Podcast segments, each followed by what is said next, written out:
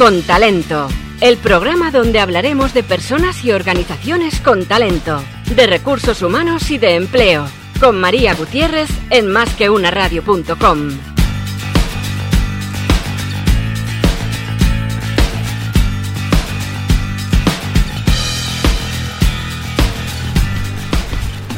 Buenos días, te doy la bienvenida en este martes 28 de enero a las 12 y media de la mañana a este programa Talento para Innovar en Más que una Radio.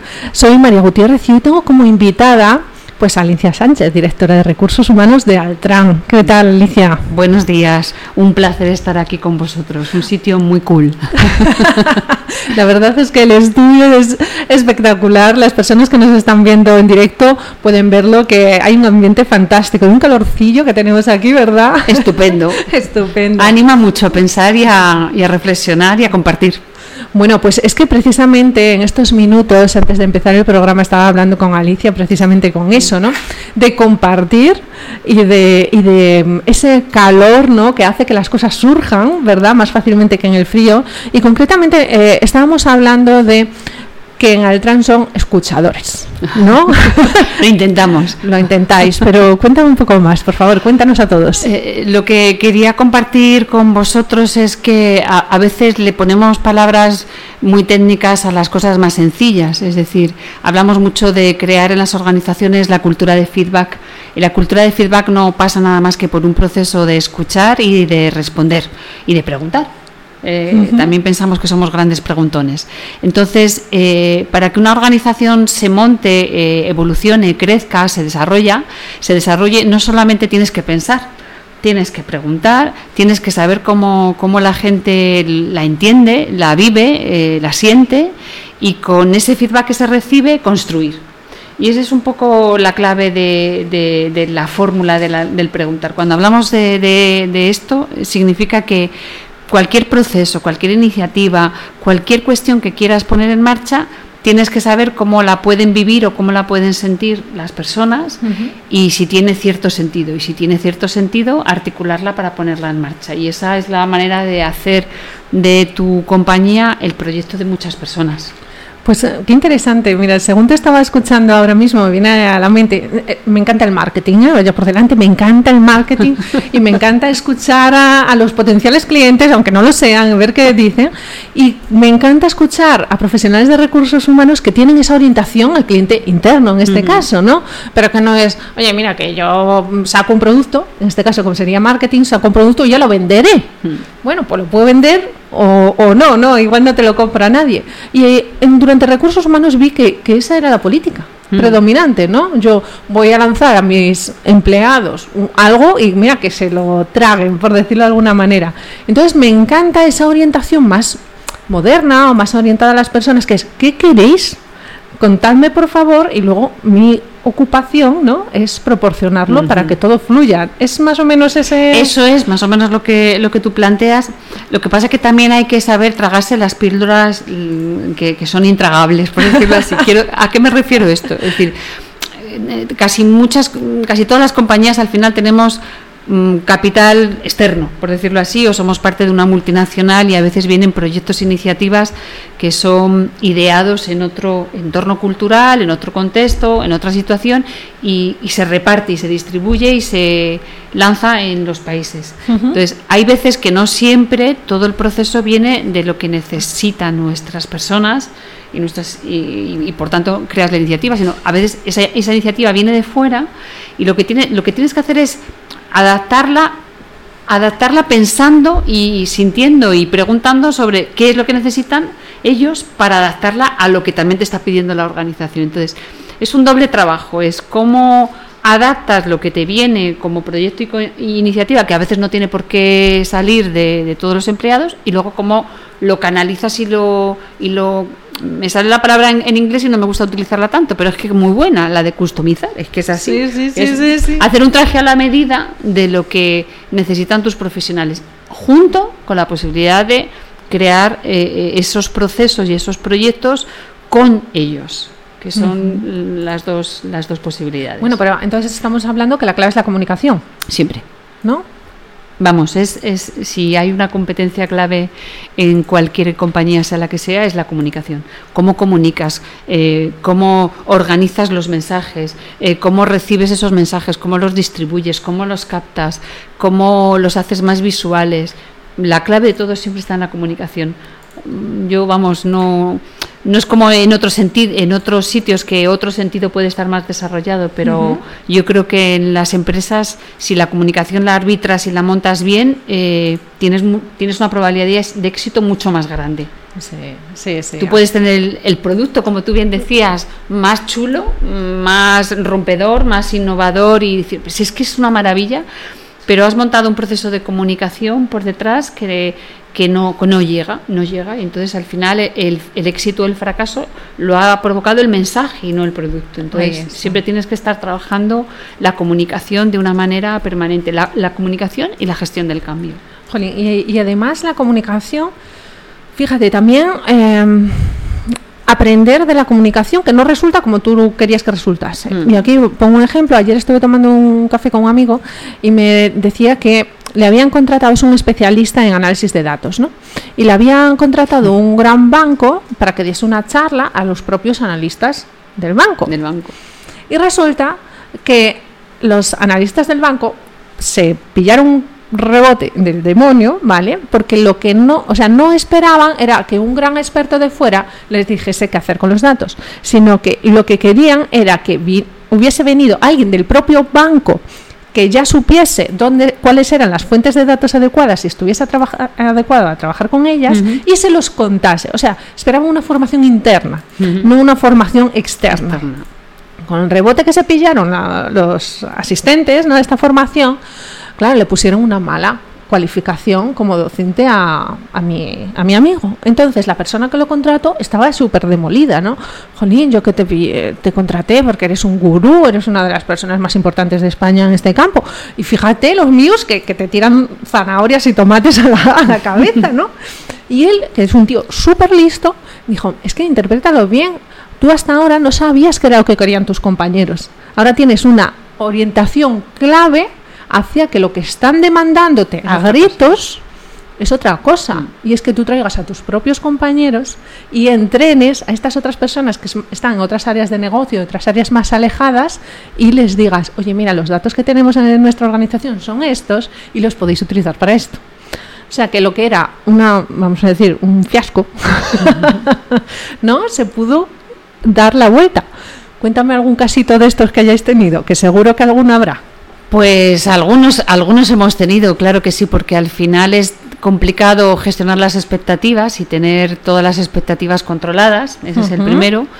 Y segundo, ha sido muy hábil tu compañero, sin ninguna duda, porque de todo siempre hay una oportunidad, de todo. O sea, yo solo, yo, mm, nosotros creemos que se crece con, equivocándote. Si no te equivocas, nunca creces. Estás siempre estancado y es mejor que, que no sigas en ese proyecto. Entonces, Cosas así, pues por ejemplo, cuando lanzamos inicialmente la plataforma IDEA, que antes te he comentado cuando hemos comenzado el, programa.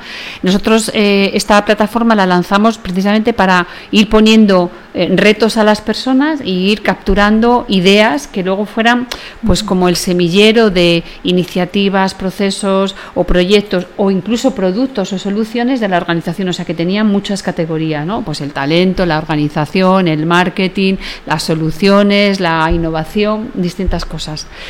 Entonces, mm, al final eh, eh, lo que teníamos siempre era una curva ascendente eh, que duraba a lo mejor un mes y luego una caída en picado. Y así estábamos. Y entonces nuestra lectura en el proceso es: no lo estamos haciendo bien, no lo estamos haciendo bien, no estamos dando con la tecla porque no podemos estar permanentemente convirtiendo esto en nuestro puesto de trabajo, porque es que la activación no, no puede ser eso. Entonces, lo que nos dimos cuenta es que mm, lo, que lo, que nos sirvió esas caídas fue una oportunidad para darnos cuenta que estábamos permanentemente demandando tanta información, tantas preguntas, que llegábamos a un momento que saturábamos al, al receptor.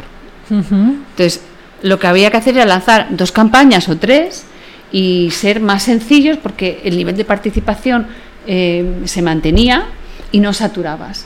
Y así fue como, haciéndolo de una manera mucho más sencilla, conseguimos que, que no hubiera esos picos tan, tan de dientes tan grandes como una sierra y lo que conseguíamos era tener una información de calidad permanentemente. Pues una cosa que a lo mejor nos habría llevado a decir esto no va bien, tenemos que pensar en otra en otra plataforma o en otro procedimiento, lo que hizo fue simplemente pulir, por ejemplo. O sea, que estabais siendo unos spammers. Pues algo así. Eh, es que yo, yo creo que, eh, fíjate, cogiéndote un poco el, el, punto que has comentado antes de la comunicación, la comunicación tiene dos caras, es una moneda con dos caras muy complicadas. Tiene una cara que es la imprescindible y otra en la que saturas. Hmm. Entonces, sobre todo cuando eres la empresa, cuando, cuando te denominas la empresa, eh, te sientes con la responsabilidad de estar siempre permanentemente comunicando, mandando información y el problema es que puedes saturar el canal y el emisor y el receptor. Claro. Entonces eh, tienes que ser eh, muy, muy, muy, muy cuidadoso con la escasez. Tienes que lanzar menos, más cualitativo y a lo mejor ser más eh, visual. Nosotros hemos pasado, llevamos dos años con un proceso de comunicación Mm, atrayente, sexy y muy visual eh, para que a la gente le apetezca, le apetezca saber. Porque lo que está claro es que lo que tú consideras que es importante no tiene por qué ser igual de importante y al, al final saturas y no consigues llegar con la comunicación. Y además, por ejemplo, algunos de los canales que son más, vamos a decir, eh, a ver cómo lo digo, más no quiero decir más intrusivos, ¿no? porque al final es un mm. canal corporativo, pero sé que la voluntad del que lo lee, del que lo recibe, es, menos, que es, por ejemplo, el email. ¿no? Tú mm. vas a recibir un email sí o sí, y si te lo manda la empresa, tú vas a recibir en tu buzón sí o sí. No es lo mismo que si tú vas a un canal como redes sociales, ¿no? que tú estás allí voluntariamente, y si no, pues no estás. Entonces, claro, hay veces que se abusa del email, ¿no? O sea, que te llega uno, que como yo soy la empresa, venga, email, email, email, email, email, y el otro, mira, es que ya, ya no, además me parecen todos iguales porque la misma plantilla es siempre igual, ya no distingo cuando me dijiste tal o no, porque a veces también date cuenta las palabras corporativas, ¿no? Estas palabras grandilocuentes que al final parecen una constitución, ¿no? Mm, sin ninguna duda. Sí, yo me tiré eh, un montón de años eh, hace mucho eh, haciendo cartas para el catastro, ¿vale? Y de perito judicial. Entonces, es grandes palabras, ¿verdad? Por medio de la presente le comunico que no, es que solo me faltaba el otro sí. yo, yo, que trabajo en recursos humanos tengo esa parte del derecho laboral que es aburrida y tendenciosa en el lenguaje, porque tienes que seguir un protocolo y no tienes más remedio. Y cuando te llega una sentencia, dicen, yo me voy. Vamos a ver, ¿qué quiere decir la sentencia? ¿Hemos aprobado? ¿No hemos aprobado? Eh, perdón, ¿hemos perdido? ¿No hemos perdido? O sea, pero ¿dónde está la amiga del, del final? ¿no? Por favor, dímelo en un párrafo. Pero hay, hay, hay determinadas áreas y determinados rincones de la vida profesional que cuesta desprenderse de ello. Totalmente. Aunque sí. Ahora me dice alguna gente, no, es que comunicas muy de andar por casa. Digo, mira, es que el, el, por medio de la presente ya lo gasté. O sea, ya, ya eso se acabó. Yo creo que no lo he llegado a usar nunca, pero bueno. ya te digo, los escritos sí, en los escritos legales, sin ninguna duda, ¿no? Pero, pero es cierto que, que, ahora la comunicación es mucho más eh, fluida, sale más del corazón, es más mm, más espontánea, más... Bueno, porque lo decías tú antes, ahora eh, hacéis que las emociones sean naturales, mm. ¿no? Porque las emociones siempre han estado ahí. Nadie puede decir, eh, entro por aquí, me pongo el, ¿no? Eh, la tarjetita de la empresa y ya, robot, total. O sea, las emociones estaban ahí, pero había que aplastarlas un poquillo, no vaya a salir, mm. que te vean con cara de palo todo el rato, ¿no? Pero estaban ahí. Mm. Luego llegaban a casa y cualquiera pasaba cualquier cosa. ¿Cómo gestionáis las emociones? Yo, te iba a, comentar primero una cosa y luego te cuento cómo, cómo lo intentamos, cómo intentamos gestionar las emociones. Em, yo creo que en los últimos 10 años lo que sí que le ha pasado a la empresa española es que ha empezado a, a coger un canal que hasta ahora era bastante vedado. O sea, hoy las, las organizaciones hablan de bienestar, o hablamos de bienestar, hablamos de mm. salud, hablamos de felicidad como algo normal pero hace unos años eso era snob ¿Y de qué está usted hablando? O sea, que se viene a trabajar y la sangre y la letra con sangre entra y, ese tipo de mensajes eh, del siglo pasado eh, han estado conviviendo en nuestras organizaciones hasta hace poco. El que en las, en las organizaciones se hable de estos, de estos conceptos y se vivan en estos conceptos es la, verdadera revolución eh, que, que está teniendo hoy la empresa y que hace que de indicios de que las emociones están en el core, están en el corazón del latido de una, de una empresa. Entonces, como presuponemos que eso es así y además lo entendemos, y además, como te, como te decía al principio de nuestra conversación, eh, somos una compañía muy tecnológica, tenemos un perfil muy técnico, muy tiki, muy friki. Eh, nos hemos dado cuenta que vienen con unas cabezas muy bien amuebladas y con mucha capacidad de aprender, saben mucho y son menos. Entonces, eh, ese, es, el ejercicio que tenemos que, ayudarles a hacer. Entonces, parte de todos los programas de formación y desarrollo lo que ayudan es a que la persona sea, a que controle su estrés, a que se conozca, a que sea consciente de por qué las cosas ocurren de una determinada manera, a cómo puede conciliar, a cómo puede gestionar la incertidumbre, las expectativas, a, cómo hay que saber decir que no. La asertividad es algo que no está no está medido y metido en, nuestra cultura española. Son mucho más asertivos los anglosajones, aquí somos políticamente correctos y eso no ayuda para nada. A cómo todo eso ayuda a un manager, a un gestor, a ser buen gestor, porque las, las personas que se van de las empresas muchas veces huyen de las empresas, pero sobre todo huyen de los jefes, huyen de los responsables. Entonces es una labor crucial que aprendes siendo jefe, pero te tiene que enseñar y desarrollar esas emociones tu organización, porque eso no lo aprendes en ningún sitio. En ningún sitio. No, no aprendes si has tenido un buen, un buen líder o un buen gestor cerca de ti, mm. pero si no, nadie te ha enseñado a hacerlo. Y entonces, eso el ayudar a que los demás aprendan, a ayudar a que los demás se modulen, ayudar a que los demás sean conscientes, de verdad, es que es un reto muy, muy duro que tenemos dentro de las empresas. No se lo creerán, pero eh, es lo más importante. Si, eso no, si, esas, si esas mimbres somos capaces de, de montarlas fuertemente, eh, tendremos una empresa muy sólida. Pero es que, mm, o sea, es, es ambicioso eso, ¿eh? Porque eh, yo lo menciono muchas veces en el programa. Mi corte de edad, que es entre 40 y 45, es la más numerosa de España. Sí. ¿Vale? Y de los de 20 hay la mitad. O sea, conclusión, somos todos mayores ya, mayorcillos, ¿no? Entonces, a los que tenemos esta edad, no se nos ha enseñado para nada a gestionar las emociones. Es tú te callas y ya está, ¿vale? Y la asertividad se confunde con agresividad. Cuando dices lo que te pasa por la cabeza, es como, ¿cómo te atreves a decírmelo, no? O sea, aquí, ¿quién te piensas que eres? Entonces, ¿Cómo suples ahora todos esos años de entrenamiento? 40 años de entrenamiento, como decías tú antes, con la, sangre, ¿no? La letra con la sangre, entra. Eh, cállate la boca. ¿Quién te piensas tú que eres? Cuando seas padre comerás huevos. Y todo esto, y, de repente, o sea, hay que dar la vuelta a, todo esto, ¿no? O sea, quiero decirte que, que, es una tarea de la marinera, ¿no? Sí, no siempre se consigue, pero, pero es el, es el leitmotiv del desarrollo. Yo me acuerdo cuando mis hijas estaban estudiando, empezaban a estudiar en la universidad y, tal, y, me decía, pero ¿cómo tú te puedes seguir dedicando a temas de, ¿qué es eso de recursos humanos? Hay temas de formación y desarrollo, pero es que, es que nunca, nunca se deja de aprender y lo más importante es que em, nunca se deja de ser entonces, eh, hay que pulir muchas cosas que, tienes que ir modulando porque, porque además te va a ayudar luego como ser humano. y, en eso, la verdad que hemos tenido pocos espacios dentro del mundo educativo. Yo creo que afortunadamente las nuevas generaciones ya tienen espacios más importantes del ser, ¿no? Mm. Pero todavía tenemos grandes generaciones y grandes eh, personas que, que saben mucho pero que no saben transmitirlo, que no saben trabajar en equipo, que no saben socializarse, que no saben comunicar y, son unos gurús. Claro. Pero, pero eso tiene una ventana y, y, lo demás te complementa y te hace mejor. Es que fíjate, esto es yo creo que un reflejo de que siempre había que separar vida personal y vida profesional y el desarrollo también. Estaba separado el desarrollo personal del desarrollo profesional. Entonces tú podías como optar por el que quisieras.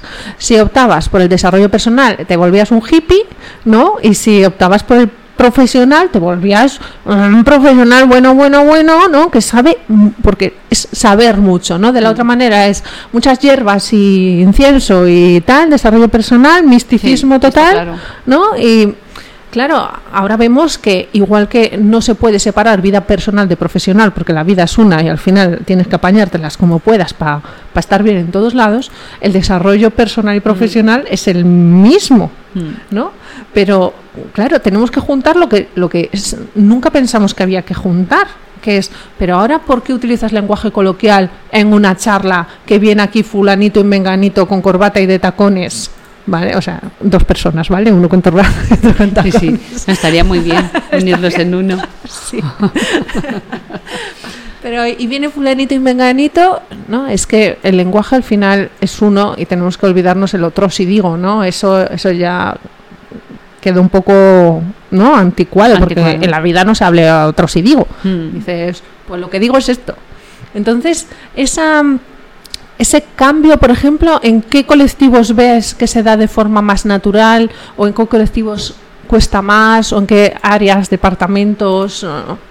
Por un poco por concretar. Por, concretar, yo sí que sí que creo que los que vienen de generaciones pues baby boom y siguientes hasta antes de los millennials probablemente eh, son personas más eh, Mm, más oscuras en las emociones, por decirlo así, por llamarlo de alguna manera, y en los que ha habido que invertir más, más temas y más tiempo y más, eh, y más esfuerzo eh, a través de, de, coaching, de mentoring, de programas de desarrollo. Además, nosotros, todos los, todo lo que son programas de desarrollo muy orientados a lo que se llaman las skills of, mm, claramente tiene un éxito muy grande cuando estás, que lo tiene también el mundo técnico, porque como somos tecnológica, pero luego también es cierto que las nuevas generaciones lo que les lo que se lo que se han acostumbrado es a mm, compartir más su vida, ¿no? Las redes sociales lo que lo que son muchas veces son eh, eh, canales de compartición de cosas, con una foto a través de Instagram, cómo te sientes con Facebook, o sea, eso que al final es su día a día, porque están retransmitiendo la vida permanentemente, tiene una ventaja, tiene la ventaja que, que te rompe, algunas barreras de qué tengo que decir, cómo lo tengo que decir y, cómo lo puedo compartir. Entonces, eh, en ese sentido yo diría que estas nuevas generaciones esa parte la tienen mm, mejor desarrollada que no significa que luego se ponen delante de un público a compartir una experiencia y les cuesta porque tienen no es lo mismo hacerlo a través del Instagram, que al final siempre tienes la, como digo yo, la barrera, ¿Sí? que, luego delante de las personas, pero por lo menos son capaces de, de, dar ese paso con más facilidad que a lo mejor otras generaciones. No tiene que ver con departamentos y no tiene que ver con, con áreas. Es cierto que a lo mejor los departamentos financieros, por ejemplo, todos los que tengan que ver con números, también tienen más limitación per se, que a lo mejor los que estamos en comunicación, en marketing, en, recursos humanos, pero bueno, es como todo, siempre hay excepciones, ¿no? Porque al final la excepción la marca la persona. ahí estamos, ahí estamos. Pues mira, esto me hace reflexionar mucho. Eh, aquí a, muchos programas vienen personas pues de grandes empresas, ¿no? de multinacionales. Yo siempre digo que yo no he trabajado nunca en una multinacional, siempre he creado mis propias empresas, entonces lo que conozco es de testimonios, ¿vale? Porque yo no lo he vivido de, de primera mano, ¿no? Pero sí conozco mucho las, las pymes, que al final son el 95% de, de la, del tejido empresarial, ¿no? Y además que soy muy de pueblo, de pueblo, de pueblo, de pueblo, que no hay ni pymes. O sea, la pyme es el bar de mi abuela, de esto que tenía que te vendían hasta el detergente en el bar, ¿sabes? o la tienda de mi madre, ¿no? O sea, pero es, es muy poca cosa. Y entonces, ¿tú crees que esa diferenciación entre millennials para abajo, vamos a decir, o generación X para arriba, es más bien de de las multinacionales o es de todos? Porque yo el efecto que veo es que las personas que no trabajaban ahí o que se fueron en los primeros estadios de las Mm. grandes multinacionales, sí que viven en las empresas más pequeñas y se viven como una familia y se comparte. ¿Vale? Y se vive la comunidad, vamos a decir, el comparto contigo, comparto emociones, todos sabe que Funanito tuvo un hijo o que no sé quién eh, tiene a los niños que le suspende o cosas así, ¿no? Pero sí que en el reducto de multinacionales, que es el 1% de las empresas eh, españolas, sí que veo ese efecto de, ¿no? De hemos entrado aquí y, y- y nos hemos automatizado y ahora nos tenemos que humanizar. ¿Cómo lo ves tú eso? Hombre, yo, a mí me ha pasado lo contrario que a ti. Yo siempre he trabajado en multinacional. Entonces no he trabajado nunca en una pyme. Bueno, sí, trabajé al principio de todo, cuando terminé la carrera, en una compañía muy pequeñita, muy pequeñita. eh, pero por lo demás siempre he estado en compañías eh, muy grandes, de muchísimos empleados y además no solo de índole nacional, sino de índole internacional. Entonces, eh, no, no puedo saber si se vive distinto. Pero yo también tengo pueblo. y vivo en el pueblo eh, bastantes años de bastantes periodos de- durante el año porque tengo una casa o sea yo soy de las que luego se ha hecho casa para entonces lo que sí que es cierto es que el mundo urbano y el mundo rural viven y conviven de una manera muy diferenciada muy distinta. Eh, eh, lo que tú dices esa ese sentimiento de casi familia que tienes en las pymes que a lo mejor lo tienes en el mundo rural no lo tienes ni en las urbes ni en las grandes compañías. Pero luego al final tú no te, tú no te comunicas ni te relacionas en- dentro de una compañía tan grande como puede ser hoy la mía, que tiene casi 4.500 empleados, no te relacionas con todos, te relacionas con unos cuantos que son tu pyme. ¿Vale? Y con ellos vives la camiseta de la familia, de, con ellos compartes cosas. Mm, y lo único que pasa es que probablemente eh, las compañías tan grandes como las nuestras atendemos más a ver cómo podemos desarrollar a estos profesionales de una forma más completa, porque bueno, pues al tener más empleados tienes más probabilidades de tener más problemas. Es una cuestión matemática. Sí, sí, sí. Y entonces en, en la raíz de algunos problemas pues está las relaciones, está la comunicación, está la falta de comunicación, están estas emociones que no siempre se organizan de forma adecuada y entonces pones remedios. Y a lo mejor en una empresa pequeña pues uno es el más díscolo en las emociones y, y, bueno, pues se busca de otra forma, no lo sé. No, no sé si esa es la respuesta, pero bueno, es mi, mi interpretación de ella. Bueno, pues entonces aquí las dos caras de la moneda, ¿no? Sí, puede ser, puede ser. Pero me encanta compartir pueblo. Sí, sí, sí. O sea, bueno, la idea de, de pueblo. Pues es que nos quedan solo dos minutillos para poder terminar este programa que la verdad está siendo fantástico. Hemos hablado de emociones, hemos hablado de aprendizaje, de ideas, de, de escuchar, ¿no? De preguntar un montón. Hemos hablado de generaciones. Un minutillo y medio para diversidad, porfa, que me encanta ese tema. Te, encanta la diversidad, la diversidad entendida como, como la capacidad de aceptación de lo que es diferente. Eh, esa es otra de las modas, ¿no? de las olas que se han incorporado también, afortunadamente, en todas las organizaciones. Hoy las, in- las organizaciones intentamos ser inclusivas y, y- y buscar el espacio para la diversidad, la diversidad de género, de cultura, de religión, de edad, porque para mí la diversidad son muchas cosas. Hoy eh, yo creo que si, que, que si una compañía no lo, no lo incorpora, eh, tiene una asignatura pendiente mm, importante y gorda. ¿no? Entonces, por ejemplo, en, nuestra, en nuestro mundo tecnológico escasea el género femenino. Las mm, niñas y las mujeres en general eh, no estudiamos eh, carreras técnicas y científicas y eso hace que tengamos mucha escasez de, de talento femenino en el mundo tecnológico, con lo cual nos cuesta mucho eh, la equidad en, en el género en nuestras organizaciones, mucho, pero porque no lo tenemos. Mm. Y bueno, ahí estamos poniendo muchos medios a través de ayudar a la educación para y, y a la sensibilización y a la evangelización en las familias y en el mundo en general, en la parte social, para que se entienda que aquí hay pleno empleo y eso hay que, hay que, hay que desarrollarlo. Entonces, mm, ahí lo trabajamos porque mm, siempre intentamos al máximo, en igualdad de condiciones, eh, apostar por el género menos representado y no lo conseguimos por escasez, como te acabo de decir. En todo lo demás, yo creo que eh, un, cualquier, y esto sí que es más característica, sobre todo de las compañías más multinacionales, tenemos personas, nosotros tenemos personas de 20 nacionalidades distintas mm, que practican religiones muy diferenciadas y que son de, de razas diferentes. Pero nos une lo mismo, que es el leitmotiv de nuestro trabajo la profesión que hemos decidido, que es la de consultoría tecnológica y de innovación, y para un cliente y todo lo demás es no existe. ¿Y de edad? En edad tenemos una edad media de 35 años, con lo cual es que somos más bien una compañía muy joven. Eh, y aquí, fíjate, para hacerte, para ponerte el ejemplo, yo creo que es más claro. Hace bastante, bueno, solo tres años contratamos a una persona de 62. No, no es la edad, es lo que sabe y lo que es, sobre todo también lo que sabe. Y eso es lo que nos importa. Entonces, bueno, pues sabíamos que que sería un proyecto con esa persona hasta que se jubilara, pues ya está, da lo mismo. Pues ya está, y que pues decida jubilarse cuando, cuando quiera, yo, ¿no? Yo personalmente estoy en contra de las prejubilaciones, lo siento para el que me esté escuchando, a los 52 años. Yo creo que están provocando una perversión en, en el mundo empresarial muy fuerte porque la gente no tiene que retirarse del mundo productivo porque tenga 52 años. El que es mayor no lo es de edad, lo es de mentalidad. Y tenemos muchos viejos de 25. Eso mismo, sí, esa carencia de, entusiasmo, esa falta de proactividad, ¿no? de ganas de aprender. Pues sí. Bueno, pues muchísimas gracias, Alicia, de verdad, Alicia Sánchez, directora de, Recursos Humanos de Altran. Ha sido un placer, de verdad, tenerte aquí también ha sido para mí, en el programa.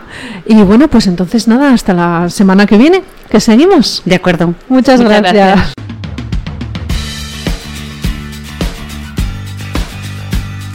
Con, con, con talento. Con talento. Con María Gutiérrez, Gutiérrez en másqueunaradio.com. Másqueunaradio.com. Másqueunaradio.com. Másqueunaradio.com. Más que una radio.